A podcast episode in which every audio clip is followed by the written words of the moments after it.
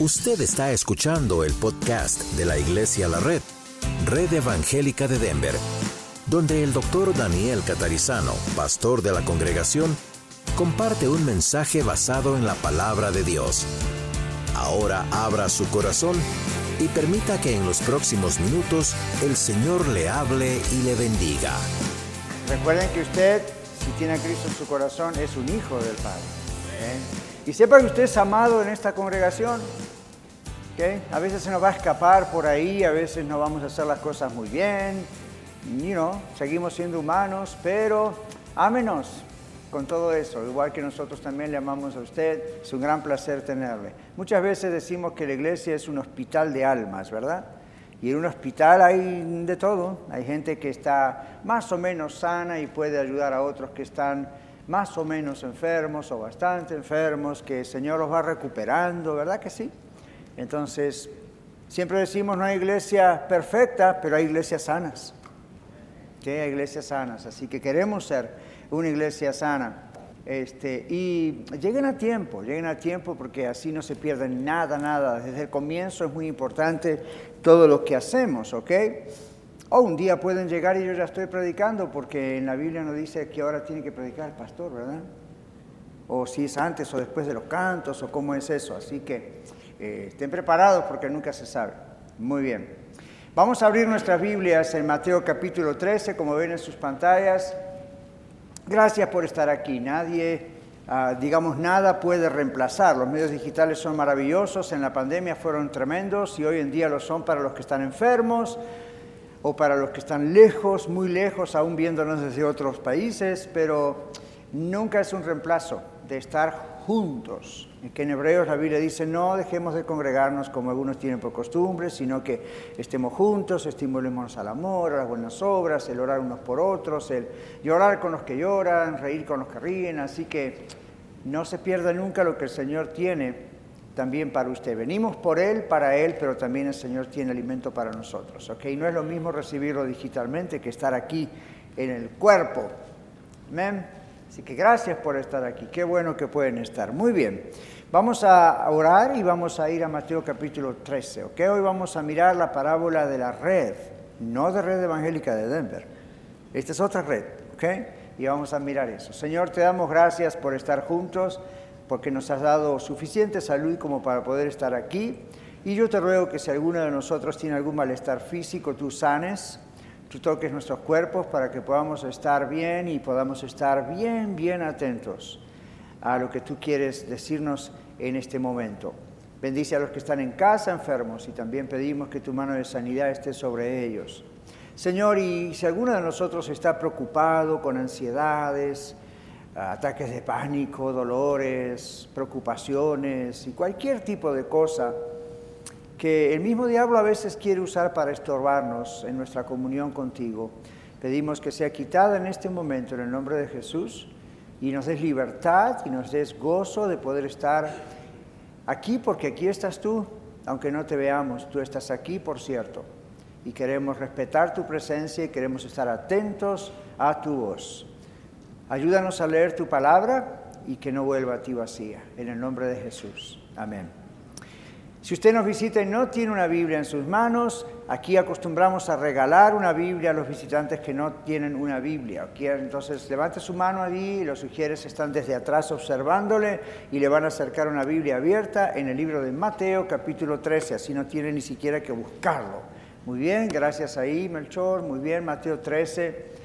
4750. Le recomiendo que le ponga nombre por si se le olvida, porque ese es nuestro regalo para usted.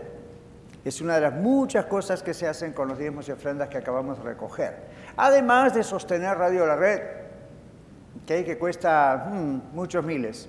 Y además de hacer todo lo que se hace entre congregaciones. Muy bien, estamos listos entonces, vamos a mirar en Mateo capítulo 13 versículos 47 al 50. Yo voy a leer de la versión Reina Valera 2015, es lo mismo que ustedes tienen allí, pero ah, tal vez es un poquito más fácil. Asimismo, el reino de los cielos es semejante a una red que fue echada en el mar y juntó toda clase de peces, toda clase de peces.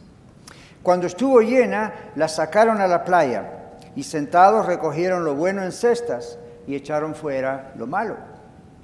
Así será el fin del mundo.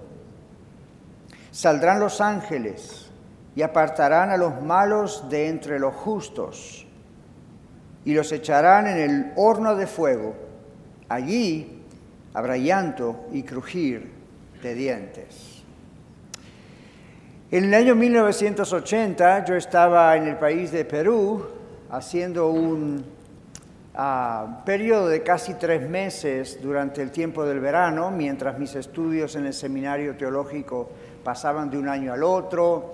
Siempre nos animaban nuestros profesores y el rectorado del seminario a tener un viaje misionero y experimentar cara a cara con misioneros de carrera, de experiencia, qué es lo que se vive en un campo misionero, cómo se planta una iglesia, cómo se disipula a los cristianos, cómo se visita a los enfermos, cómo se hace un funeral. A mí un montón de cosas que uno aprende en teoría, verlas directamente en lo posible lejos de nuestro contexto o nuestra zona de confort. Bueno, ahí el Señor me mandó al país de Perú y eh, un día estando en un campamento para niños junto a la playa, el hermosísimo Océano Pacífico.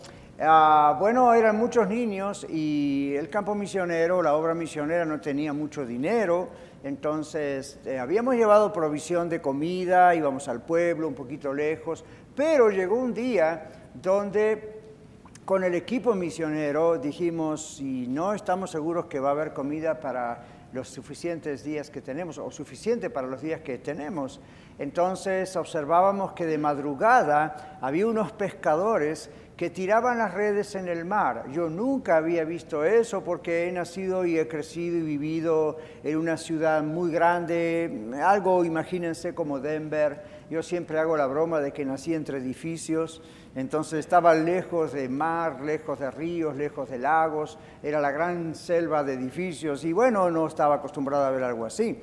La única vez que había visto pescar había sido con una caña. La única vez que intenté pescar le puse el anzuelo a un primo en el ojo, así que dije, tal vez esto no es para mí, sería mejor seguir estudiando la palabra y predicar. Pero cuando fui a Perú encontré que los pescadores tiraban redes en el mar y teníamos que ir como cuatro y media, cinco de la mañana para poder ver lo que hacían y esto era lo que nos dijeron ok, si ustedes nos ayudan a recoger las redes del mar, que son muy pesadas, aunque nosotros estamos acostumbrados a hacerlo, nosotros les vamos a regalar buenos peces para que ustedes puedan asarlos y darle a sus niños en este campamento. Y dijimos, hecho, done deal. Entonces yo fui con mis compañeros y temprano de madrugada, yo emocionado porque nunca había visto eso, los pescadores tiraron esa tremenda red al mar, era inmensa, la tiraron al mar, eran varios de ellos y me sorprendió ver al rato lo que costaba traer otra vez las redes hacia el mar. Cuando la trajeron a la orilla, mi sorpresa fue que al ver esa tremenda red, no solamente había preciosos peces, había de todo basuras que habían quedado en el fondo del océano, pedacitos de basura, cosas que a lo mejor embarcaciones tiraban, eh, comida vieja y también había, bueno, de todo tipo de otros animales de mar que no son realmente buenos para comer.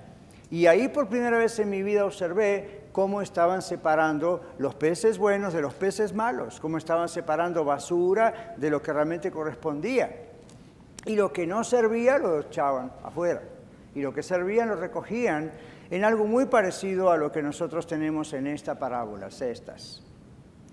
Y por supuesto, inevitablemente, aquel día vino esta parábola a mi mente que ya conocía y que creo que Dios me estaba dando la oportunidad no solamente de ayudar a alimentar a estos niños, sino de alimentar mi espíritu al hacer la relación entre esa red y esos peces y lo que esta palabra de Dios dice. El Señor Jesús está diciendo esta parábola como todas estas otras que estudiamos antes, no al comienzo de su ministerio, sino muy avanzado en su ministerio. Eso es interesante también notar. Nuestro Señor usa las parábolas para resumir principios más que detalles. Principios, ciertos principios que siempre se mueven y están en acción. Recuerdan que hemos visto varias parábolas ya. Entonces las parábolas que hemos visto en esta serie sobre el reino de Dios nos muestran la difusión y la recepción del reino de Dios. Eso fue la parábola del sembrador. Nos muestran los obstáculos en el éxito del reino de Dios en la tierra. El éxito y estos obstáculos incluyen cosas que ocurren aún dentro del campo, de las fronteras, y hablamos de la cizaña que crece junto al trigo y no se permite sacar hasta que llega la cosecha y los cosechadores saben lo que tienen que hacer. Luego hablamos de la influencia externa e interna del reino de Dios y eso nos mostró la parábola de la mostaza, recuerdan la semilla de mostaza y la parábola de la levadura.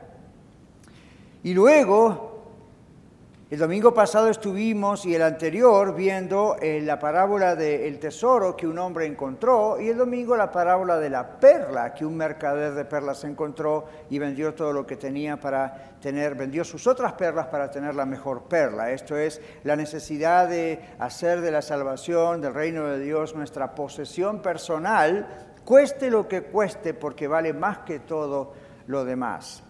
Hoy vamos a ver en esta parábola, directamente les digo, algo que tiene que ver con probar si somos de Dios o no. Eso es lo que en realidad está diciendo esta parábola. Ahora, recuerden que la mayoría de los discípulos, varios de ellos por lo menos eran pescadores y estaban en un lugar de pesca y conocían muy bien lo que yo vi en Perú. Ellos lo veían todo el tiempo y varios de ellos eran pescadores. En Mateo 4, 19, el Señor Jesús al llamarlos les dice, síganme a mí, yo los voy a hacer que pescadores de hombres. La diferencia entre esta parábola y la de la cizaña, que es similar, pero al mismo tiempo hay una diferencia, porque esta parábola representa la inclusión de pecadores en la iglesia visible. Aclaración, esta congregación es parte de la iglesia visible, usted y yo la podemos ver. Viaje usted a cualquier parte del mundo, asista a una congregación cristiana y usted está viendo la iglesia visible. Luego está lo que llamamos en teología la iglesia invisible. Eso significa no vemos a todo el mundo, pero en el espíritu los cristianos verdaderos formamos parte de esa iglesia que el Señor cuando venga va a llevar a su presencia. Ahora, las congregaciones son la iglesia visible, es el reino de Dios visible aquí en la tierra como organización, digamos. Entonces, esta parábola se diferencia de la cizaña porque representa la inclusión dentro de la iglesia visible, de las congregaciones, de la organización llamada iglesia, la inclusión de aquellos que son salvos la inclusión de gente que no es salva, que está perdida, pero simpatiza o la invitan, etc. Y la inclusión de aquellos que creen que son salvos. Y usted dirá, pastor, no haga que me entre la duda. Yo le voy a decir esto. El Espíritu Santo da testimonio a nuestro espíritu si somos hijos de Dios. Si usted es un hijo de Dios, no hay dudas. El propósito de esta parábola es advertir que habitar en el reino de Dios en la tierra, la iglesia, no es suficiente. ¿Por qué? O sea, ir a la iglesia, como decimos usualmente, no es suficiente. ¿Por qué? Bueno, porque de acuerdo a esta parábola, dentro del reino de Dios, dentro de la iglesia, pueden haber personas que el día del juicio sean expulsados del reino eterno de Dios. Esto es lo que dice esta parábola. Esta parábola se parece mucho a la parábola de las diez vírgenes. ¿Recuerdan muchos de ustedes las parábolas de las vírgenes? La diferencia está en que aquella parábola, que un día vamos a estudiar pronto, otra vez, esa parábola habla de estar preparados para la venida de Cristo como cristianos, estar preparados para la venida de Cristo y esas vírgenes eh, sensatas y las fatuas muestran algo parecido a esto las diez estaban haciendo una misma función y sin embargo cinco realmente fueron las que entraron al reino y las otras no. Ahora, en esta parábola, aun siendo parecida a las diez vírgenes, el énfasis está en la naturaleza transformada de un cristiano o no transformada, y sin embargo ambos somos atrapados sin salida por la red. La red representa el mensaje del Evangelio. La red representa la oportunidad de que todo el mundo escuche y al mismo tiempo no hay salida porque Dios da oportunidad a todo ser humano para que tenga conciencia de Él de alguna manera y mucho más cuando escucha el Evangelio directamente como usted lo está escuchando hoy, no tenga excusa. Por eso el título de nuestro mensaje es Atrapado sin salida. El Evangelio es como una red que atrapa a todos con su mensaje. Ahora, aquí tenemos que hacer una aclaración. Atrapar no significa que el resultado final es bueno.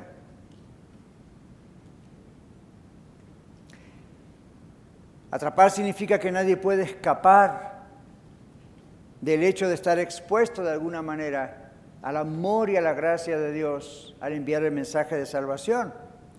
Ahora, la red, según lo que Jesús nos muestra aquí, recuerden que en las parábolas no hay que entrar en mucho detalle, buscar significados en cada palabrita y detalles, sino en general lo que está pasando. La palabra red significa en este caso una, una red que es echada al mar y como ustedes ven se saca llena. Yo recuerdo en Perú no la sacaron vacía, esperaron hasta que supieron, quizá por el peso, que la red estaba llena. El Evangelio es presentado a todos. La Biblia dice en Mateo capítulo 24, versículo 14, y será predicado el Evangelio en todas las naciones y entonces vendrá el fin.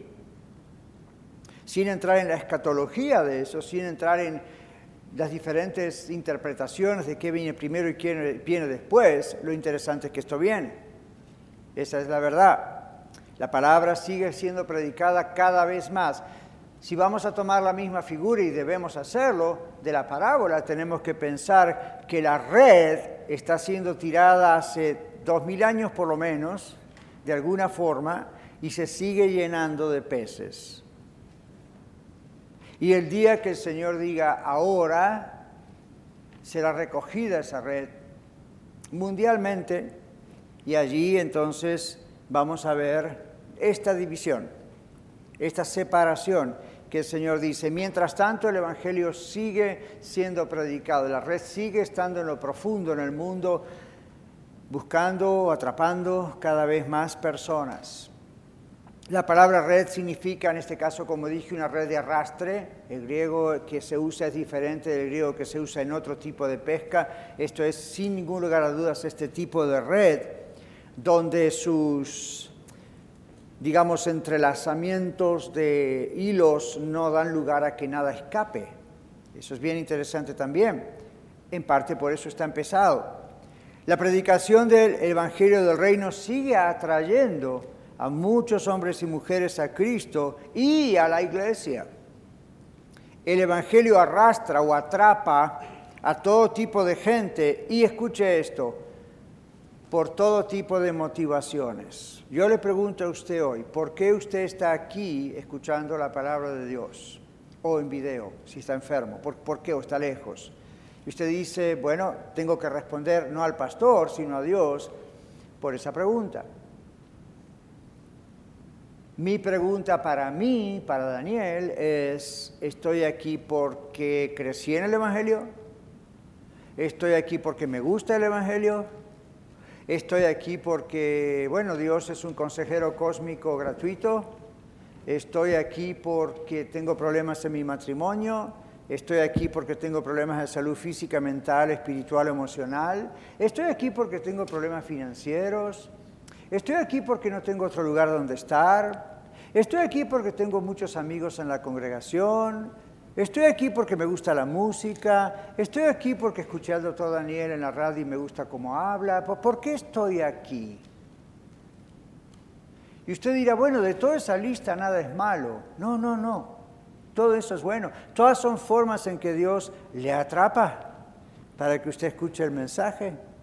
Pero una vez que usted está usted tiene que preguntarse, ¿por qué estoy aquí? Siendo de Cristo, estoy aquí y no dejo de estar aquí, como el texto de Hebreos que mencioné, no porque alguien me obligue, no porque la ley me lo diga, estoy aquí porque quiero estar aquí. Estoy aquí porque el Señor alimenta mi corazón. Estoy aquí porque no soy nada sin Él. Ahora puedo estar aquí, no me interesa y de pronto cuando escucho Dios atrapa mi corazón. Entonces le felicito porque usted está aquí. Al mismo tiempo no tiene escape de estar aquí. Dios hizo que usted estuviera aquí, aunque usted creyó que fue su decisión. Dios es soberano. Y quizá esté usando una cuestión espiritual, emocional, física, mental, económica, matrimonial o de lo que sea, o su curiosidad. No desaproveche que está en la red. Y no hablo de la iglesia, ¿ok? La red. Eh, que eso también está incluido. Usted está aquí, se llama la red de esta iglesia, pero no desaproveche eso, porque esta puede ser su única oportunidad, una de las últimas Dios está aquí para hablarle a usted hoy. Espero que no haya venido a verme a mí. Espero que no haya venido, como algunos han dicho, eh, lo escucho siempre en la radio y solamente quería verlo, o fírmeme un autógrafo, o, ya. No, no, no, no. Usted, yo soy solo un instrumento. Usted tiene que venir aquí y decir, sean las razones y las motivaciones por las cuales yo estoy aquí, yo estoy aquí frente a la presencia de Dios. La Biblia es abierta en esta iglesia, Dios me está hablando y debo poner todo mi sentido para responder a Dios. Porque va a llegar un día en donde la red será alzada, será llevada a la orilla y Dios va a separar.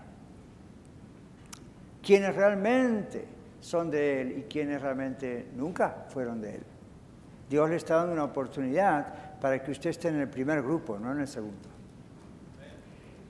Atrapar no significa entonces que el resultado final es bueno. El hecho de que usted está en la iglesia, asiste a una iglesia, es miembro de una iglesia, no significa que usted es salvo.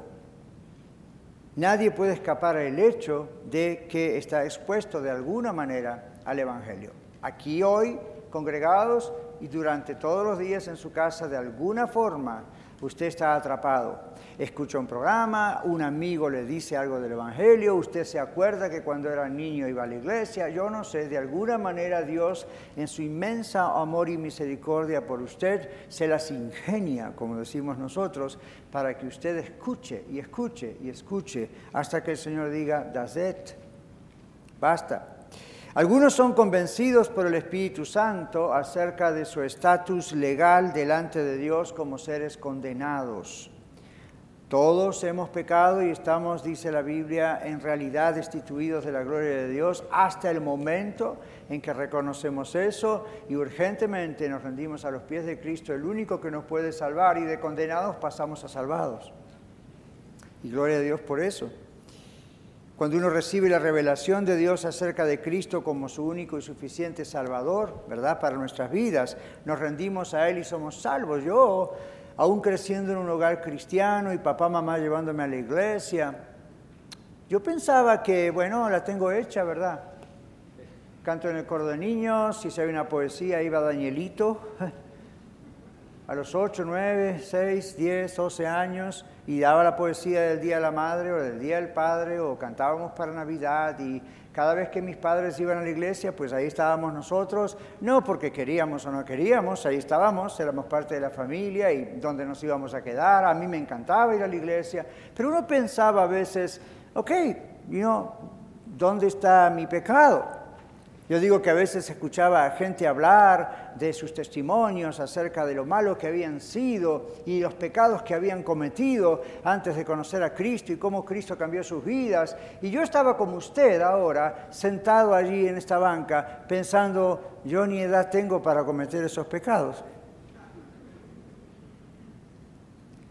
Posiblemente no lo podía descifrar así, pero en un sentido fui descubriendo que eso es lo que mirando hacia atrás estaría allí en mi corazón. Quizás siempre conocí a Cristo, por decirlo, pero un día el Espíritu de Dios me convenció de que ser de una familia cristiana no iba a salvarme, de que ir a la iglesia siempre y a los ensayos del coro de niños o lo que hubiese no iba a salvarme, de que porque me encantaba ir a la iglesia, eso no significaba necesariamente quizá que todavía era salvo. ¿Cómo está usted en su vida hoy? Y no estamos aquí para condenarle, estamos aquí para ofrecerle a Cristo. ¿Cómo está usted hoy? ¿Cuál es su motivo? ¿Sabe qué? Aun si su motivo para estar hoy en esta casa de Dios no es el correcto, Dele gracias a Dios que le dio vida para llegar hasta este lugar. Dios le está exponiendo a su presencia y a su palabra. Algunos son convencidos por el Espíritu Santo de ese estatus legal delante del Señor como perdidos y de que solo Cristo salva y entonces se rinden al Señor y cambia ese estatus de condenados a redimidos. Otros escuchan como usted hoy el mismo mensaje, pero no son salvos. Y usted dice, ¿cómo es posible si están recibiendo el mismo mensaje? Porque Dios no le maneja a usted con control remoto. Dios le ha hecho libre, a imagen y semejanza de Él para que usted tenga pensamientos, emociones, razonamiento, conciencia, y Dios habla a su conciencia. Dios habla a su corazón. La Biblia dice, el que cree no es condenado, mas el que no cree ya, ya ha sido condenado porque no ha creído en el nombre del unigénito Hijo de Dios. Libro de Juan. Así que unos escuchan y son salvos, otros escuchan exactamente el mismo mensaje y serán condenados. ¿Cuál es el problema? ¿El problema está en el mensaje? No, el problema está en el receptor del mensaje. Aquel que gozoso recibe el mensaje es salvo. Aquel que encuentra este maravilloso tesoro y vende todo lo que tiene para tenerlo, es salvo. Aquel que busca la verdad, la perla de gran precio, vende todo lo que tiene para tener esa perla porque la valora más que sus perlas, ese es salvo. Aquel que está en medio del mar del mundo y Dios le expone como a todo ser humano al amor y a la gracia de Él y a la necesidad de ser salvo por Él y lo acepta, es salvo. El que no lo acepta es condenado aunque vaya por el resto de sus días a una iglesia. No todas las personas son salvas. Dios quiere que todos sean salvos, que todos procedan al arrepentimiento, pero eso no significa que todos serán salvos. Los grandes movimientos influyen en todo tipo de personas, ¿verdad que sí? Pero no todas las personas creen en el mensaje de los grandes movimientos. Mucha gente, multitudes seguía a Jesús. Era como un nuevo movimiento. Apareció este gran profeta, hace milagros, multitudes le seguían. No todos seguían a Jesús, el mensaje de Jesús, seguían su conveniencia. Cuando el Señor Jesús apretó las tuercas, como digo, y las ajustó, y dijo, todo aquel que quiere venir en pos de mí, nieguese a sí mismo, tome su cruz cada día y sígame dice la Biblia, desde ese momento muchos se apartaron de él y no lo siguieron más. Creían en el movimiento nuevo, pero no creían en el que hacía el movimiento, no creían en el mensaje. Miren, un respetado autor, un teólogo, quiero compartirles lo que dijo. Él dice, Dios tira la red al mar del mundo, ningún ser humano puede escapar porque la vida no está bajo nuestro control. Cada respiro, como usted hoy, cada respiro nos acerca más a la orilla del mar. Cada enfermedad y cada sanidad, cada decisión tomada, cada decisión no tomada, es una tontería creer que podemos escapar de la red porque Dios nos hizo y no nosotros a nosotros mismos. Salmo 103 que leímos hoy en alabanza y adoración. Bueno, gente buena y gente mala es atrapada por la red del reino de Dios. La gente sigue a Cristo por diversos motivos y no siempre conocemos esos motivos totalmente. En 1 Corintios capítulo 4, versículo 5, leemos eso. 1 Corintios 4, 5, dice, así que no juzguen nada antes de tiempo hasta que venga el Señor, quien a la vez sacará a la luz las cosas ocultas de las tinieblas y hará evidentes las intenciones de los corazones, entonces tendrá cada uno alabanza de parte de Dios. Eso me toca a mí como cristiano, me toca a mí como pastor y le debe tocar a usted también, mi hermano hermana. En las iglesias hay de todo. Y hay gente que va creciendo despacito en el Señor y hay gente que va creciendo más rápido en el Señor. Y siempre una congregación, y nosotros vamos a tener unas cuantas más dentro de poco, si Dios quiere, siempre vamos a ver imperfecciones, siempre vamos a ver cosas que no corresponden. Hay gente madura en Cristo, hay gente inmadura en Cristo. Hay gente salva, hay gente perdida. Hay visitantes, hay miembros fuertes que son columna Ah, hay gente que no comprendió todavía algunas cosas y su estilo de vida a veces lo demuestra. Y hay gente que ya superó esa etapa. Hermanos, le digo como pastor de esta iglesia, como su pastor, la Biblia dice, no juzguemos eso de otros porque solo Dios conoce el corazón. Al mismo tiempo la Biblia dice, por su fruto los conoceréis. Entonces, no significa que esto nos va a dar libertad a que hagamos lo que sea. No, Dios es un Dios de orden. Y es un Dios de orden en la persona y es un Dios de orden en la congregación. Lo que decimos es que nos vamos a sorprender probablemente en el cielo. Pensando, yo pensé que aquel joven todo tatuado con el cabello largo y olor a marihuana no era salvo. Ahora, no estoy dando licencia para que se deje que el cabello largo tome marihuana o haga marihuana. Lo que estoy diciendo es que cuando venga el Señor será sorpresivo. Dios no va a venir cuando la iglesia sea perfecta. Dios va a ser perfecta la iglesia cuando Él venga. Mientras tanto, ah, vamos a tener en ese momento... ¿Qué pasaría si Jesús viniera en este momento? ¿Cuántos de ustedes son perfectos? Oh, yo creí que yo era el único. Ven, no. ¿Y qué tal si en este momento usted tiene un hijo, un esposo, una esposa que sí, sí, realmente son de Cristo y eso no hay duda, pero todavía están allí batallando con cosas que el Espíritu Santo tiene que cambiar? ¿No se va a ir con Cristo? Si es de Cristo y está sellado por el Espíritu Santo, acá no va a quedar. Entonces uno piensa, bueno, eso no es libertad, liberalidad. Esto es el que es realmente de Cristo, tiene convencimiento del Espíritu Santo. Va a llegar un momento en que en alguna forma el Espíritu Santo le va a convencer de que, hijo, hija, esto no va bien.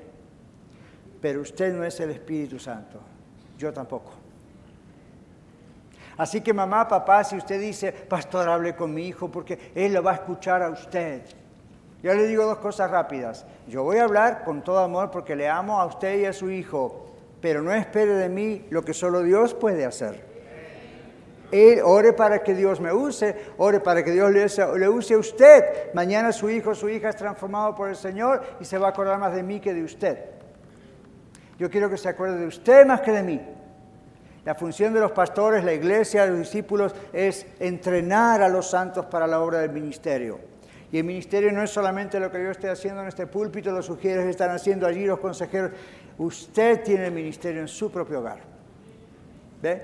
Entonces, cuando usted se aferra del Señor, cuando usted ora por ello, el, Señor va a hacer lo que tiene que hacer, pero no juzgue por apariencia, dijo el Señor. todos vamos progresando. ¿Verdad que sí? Yo quizá no hubiese querido que usted me hubiese visto a mí cierta cantidad de años atrás. Y no era un rebelde sin causa, simplemente era más inmaduro. ¿Ok? Y si no borran este mensaje y el Señor no viene antes, quizás dentro de dos o tres años voy a mirar esto y voy a decir, ah, tampoco era muy maduro en el 21. ¿Ven? Todos estamos en ese trabajo, anímense. Es parte de la razón por la cual no dejamos de congregarnos, para animarnos unos a los otros. Alguien dice, eh, hermano, mire, el otro día vino una persona que vi y me dice, pastor, hace tanto que no venimos a la iglesia, no, sabes que nos da pena porque dejamos de venir. Y yo le dije, pena le tiene que dejarnos venir. Pena le tiene que, dar no, no venir. Véngase. Aquí nadie lo va a criticar, nadie está hablando de usted, estamos orando por usted. Venga, regrese, no hay problema. ¿Cómo va a dejar de venir? Porque le da pena venir. Entonces, ¿cuándo se le va a ir la pena? Nunca se le va a ir la pena. ¿Ven? Entonces va a venir Cristo y o se lo va a llevar a usted a su presencia y va a decir, hijo, ¿qué pasó? Y me dice, padre, me daba pena. ¿Sabe qué pasa cuando uno le da pena una cosa así? Uno está concentrado más en uno que en el Señor. No le importa la pena. Nadie está hablando mal de usted. Estamos orando por usted. Si nos está viendo en el video y se quedó en casa porque le da pena, Ah, hombre, rompa esa pena y venga aquí antes que termine el servicio. Don't worry about it. Los seres humanos tienen libertad para recibir a Cristo. Los seres humanos tienen libertad para rechazar a Cristo. El Evangelio anuncia la salvación de la condenación. Y se dieron cuenta que estos pescadores no son en la parábola los que separan los peces, como me pasó en Perú, que eran los mismos pescadores separando los peces. En la parábola el Señor hace la aclaración, igual que en la parábola de la cizaña. ¿Recuerdan? No quiten la cizaña, yo voy a enviar a mis ángeles y ellos van a separarlo uno de los otros. Porque usted no va a saber hacerlo. Dios va a dar sabiduría a los ángeles para saber qué van a hacer. Aquí es lo mismo. No son los pescadores, es, son los ángeles los que son enviados por Dios para separar los justos y los injustos. Qué interesante, ¿no? Porque ¿qué son los justos para usted? No es lo que son los justos para los ángeles. Dios ordena quiénes son los justos. En la Biblia los justos son los justificados por Cristo. La Biblia dice, amén, gloria a Dios. La Biblia dice, justificados pues por la fe tenemos paz para con Dios. La justificación es por la fe en Cristo Jesús, no por obras para que nadie se gloríe. Y Dios va a decir, levántame a este, levántame a este, levántame a este, veo el sello de mi Espíritu Santo en ella, en él, en él, en él, en él, este no. ¿Ven? Así que no crean, los ángeles son los que van a tomar la decisión. Los ángeles son los instrumentos de Dios para hacer algo que nosotros entre nosotros no podemos hacer. Entonces los ángeles, dice, van a llegar a esa orilla usando la ilustración, y van a separar a unos de los otros. La separación no se realizará hasta que se complete el número de los elegidos, hasta que la red esté llena. La separación indica que hay una elección entre unos y otros. El criterio de esa elección no es caprichoso de parte de Dios, porque aunque hay todo tipo de peces, y es cierto, todos tienen o reciben la capacidad de habitar en el mismo mar y ser atrapados por la misma red. Mateo 7:21 es uno de los textos que hace temblar a mucha gente. Jesús dice ahí en Mateo 7:21, no todo el que me dice Señor, Señor, entrará en el reino de los cielos, sino el que hace la voluntad de mi Padre que está en los cielos. En aquel día muchos me dirán, Señor, en tu nombre echamos fuera demonios, pusimos la mano sobre los enfermos y yo les diré, apartados de mí, yo no los conozco. Y uno dice, ¿cómo es posible con todas esas demostraciones de poder y esas demostraciones de que realmente iban a la iglesia y Dios los usaba? Dios conoce los corazones. Y usted dice, pero ¿y, qué pasó allí? Pues Dios sabe lo que tiene que hacer aún con los que necesitan de Dios, pero Dios conoce el corazón. Y Dios dice, no todo el que me dice Señor, Señor. ¿Por qué? Porque la Biblia en ese texto habla de la obediencia a Dios. Entonces, yo creo que Dios le pregunta a usted de, parte de mis labios, pero es Él el que lo está diciendo, o a través de mis labios, Él está diciendo esto. ¿Cómo está nuestra vida? ¿Estamos viviendo en un estilo de vida de pecado? Que sabemos que Dios dice, no hijo, no hija, eso no está bien, no te conviene, eso, no, va con mi santidad, te estoy santificando, eso, eso no, no va, está manchando tu vida de una manera terrible. ¿Cuál es nuestra excusa? Bueno, Señor, primero tengo que arreglar esto, luego esto, o me gustaría que esté este o el otro presente, o me gustaría hacerlo en este otro lugar, o vamos a esperar un poco más porque esta y esta otra persona eh, tal vez no están capacitados para el cambio que yo tengo que hacer como cristiano. Well, well, well, ¿qué pasa si viene el Señor hoy? ¿Sabe por qué usted espera? Porque no está convencido de que Cristo puede venir hoy.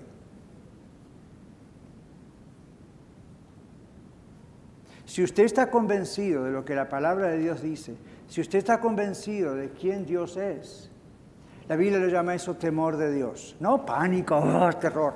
cristiano no tiene eso.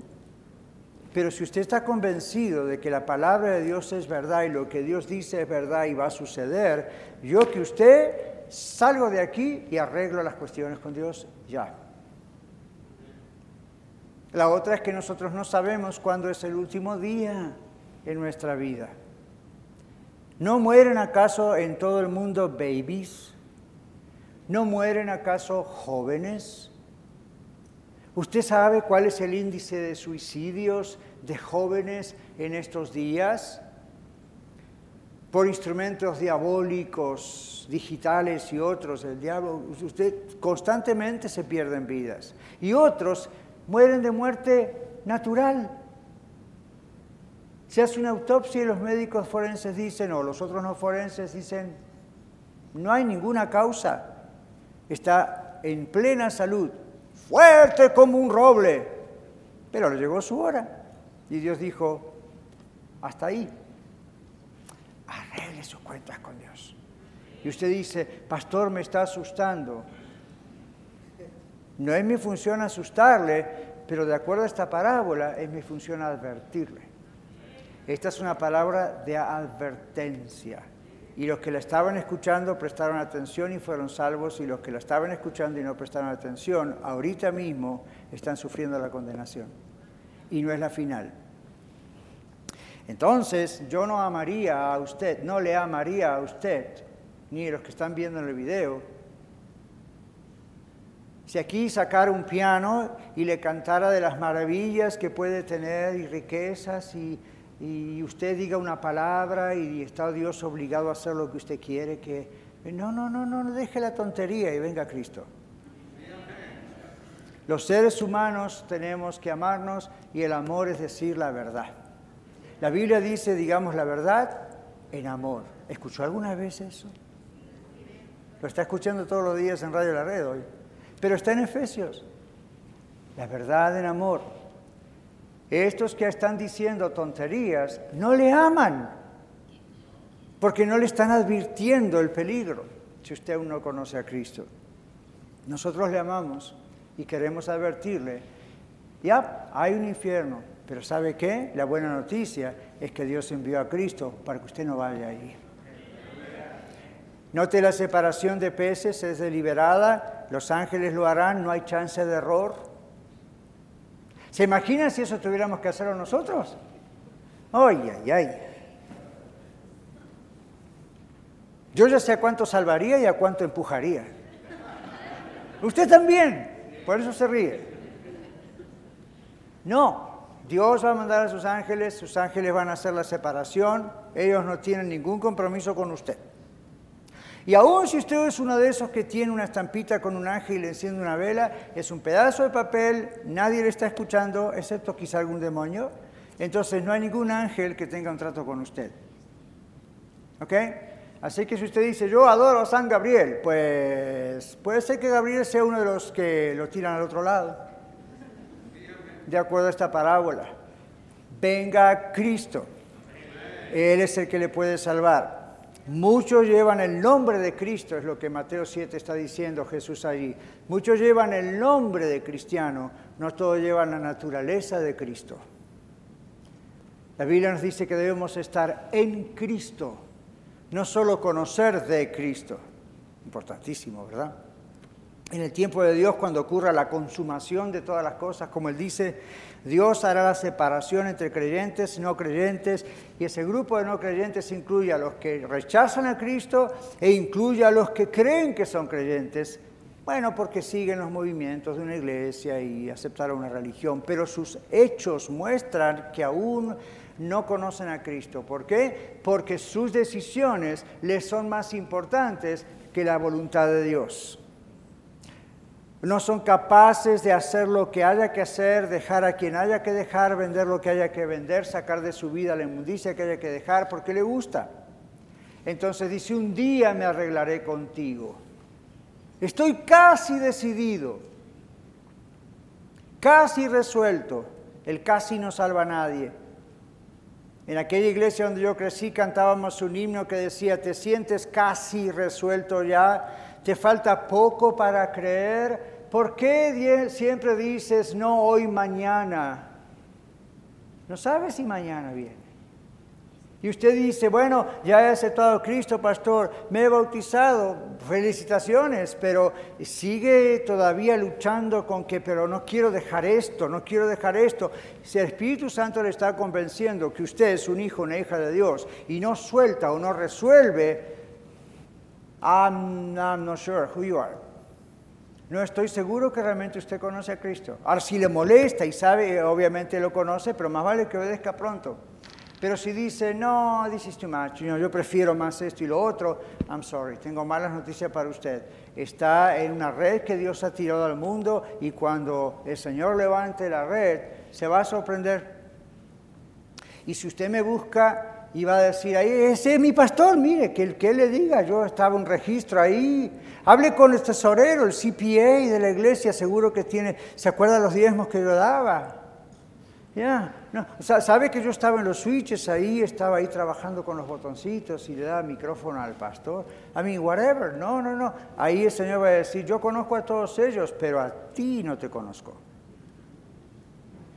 Y usted va a decir, pero tú eres Dios, tú sabes todas las cosas. Oh, déjame decirte, por si no entendiste, yo te conozco a ti, yo te he creado, pero tú y yo nunca tuvimos una relación personal. Tú en realidad conocías de mí muchísima información, pero no me conocías a mí personalmente como tu Salvador. Jesús, ¿por qué dices eso? Porque no quisiste dejar lo que tenías que dejar por mí. Y eso me demostró que ese era tu Dios. Esa era tu perla de gran precio. No yo. Estoy para advertirle, no para condenarle. Si no le amara, no le diría esto y le estaría hablando de cómo puede ser victorioso en la vida. Acá le estoy hablando de cómo puede ser victorioso eternamente. Estamos atrapados sin salidas, mis queridos. No hay escape para la responsabilidad de responder al Señor. No hay escape. Predicar el Evangelio es echar la red del Evangelio en el mar del mundo. Mientras la verdadera iglesia de Dios exista en el mundo, habrá una mezcla de bueno y malo. Así que ánimo, mis queridos siervos y líderes. Estábamos entrenando a cuatro grupos y les decimos lo mismo, ¿verdad? Van a ver de todo. Ya, fine, don't worry about it, ¿ok? Porque este, está la iglesia, va a haber de todo. Hay que ministrarlos, hay que ayudarlos, hay que tenerles paciencia, mientras la verdadera iglesia exista en el mundo. Ya, qué honor poder ser siervos y siervas de Dios. Y qué alivio no tener que ser Dios para tomar decisiones como las que estamos diciendo. Habrá siempre una mezcla con lo malo y lo bueno. La iglesia nunca está libre de manchas y contaminaciones. Vamos a tener que aprender a soportar pacientemente hasta el final, porque hasta ese momento no va a haber una restauración verdadera y perfecta de la iglesia. Ahora, para concluir, usted está atrapado sin salida. No tiene hoy ni jamás tendrá una excusa de rechazar el Evangelio de Cristo. Es un acto de la gracia de Dios que usted pueda estar aquí o en el video escuchando el mensaje del Evangelio, pero tiene que responder sí o no. No, no hay una cosa en el medio. Y tiene que decir sí no por una motivación de miedo solamente. Tiene que decir sí al Señor, porque ¿quién le va a amar más que el Señor? Que dio a su Hijo para morir por usted. ¿Quién puede amarle más que Él? ¿Qué le puede satisfacer más que Él? Nada, nadie. Las drogas. ¿What? ¿Me quiere venir a mí a ayudar en consejería profesional cuando tengo que tratar con un drogadicto? It's not easy. It's not pleasant. El sexo, aprovechelo, pero un día se le va a acabar. El dinero, ore que no haya ladrones. Las religiones del mundo, ¿really? ¿Adorar a religiones cuyos fundadores están muertos en las tumbas? ¿Quién sino Cristo? Cierre sus ojos y vamos a orar. Oh, déjelos abiertos, pero no se distraiga. Usted está atrapado sin salida. Si no tiene al Señor Jesucristo hoy, espero que Dios le dé oportunidad porque puede no tenerlo nunca más si muere hoy, si el Señor viene hoy. ¿Cuál es su excusa para rechazar el Evangelio de Cristo? Sabes, un acto de gracia que usted pueda escuchar hoy el mensaje del Evangelio, pero debe responder al mensaje y su respuesta de hoy depende de lo que ocurrirá mañana cuando el Señor levante las redes. Padre, perdónanos por tomar livianamente tu palabra tantas veces. Padre, gracias por enviar a Jesús. A través de tu palabra nos has hablado, nos has mostrado, revelado a Jesucristo, tu único Hijo. Gracias, Señor Jesús, por venir al mundo Tú encarnado Dios, hecho hombre, padecer por nosotros en la cruz, levantarte al tercer día porque la muerte no podía vencerte. Gracias por enviar tu Espíritu para que hoy pudiéramos estar aquí. Gracias Espíritu Santo por poder estar recibiendo lo que tú has tomado de Cristo y nos los haces saber hoy, otra vez.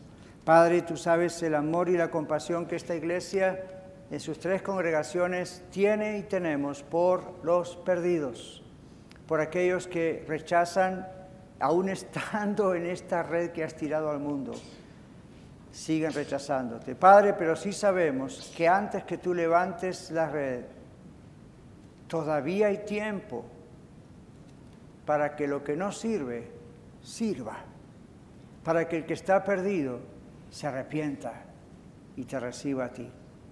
Y esa es nuestra oración si aquí hay algún alma que aún todavía no te conoce y, o cree que te conoce. Y hoy le estás mostrando, no me conoces. Padre, que hoy te conozca. En el nombre de Jesús. Amén. Amén. Gloria a Dios. Muchas gracias por escuchar el mensaje de hoy. Si tiene alguna pregunta en cuanto a su relación personal con el Señor Jesucristo o está buscando unirse a la familia de la Iglesia La Red, por favor no duden en contactarse con nosotros.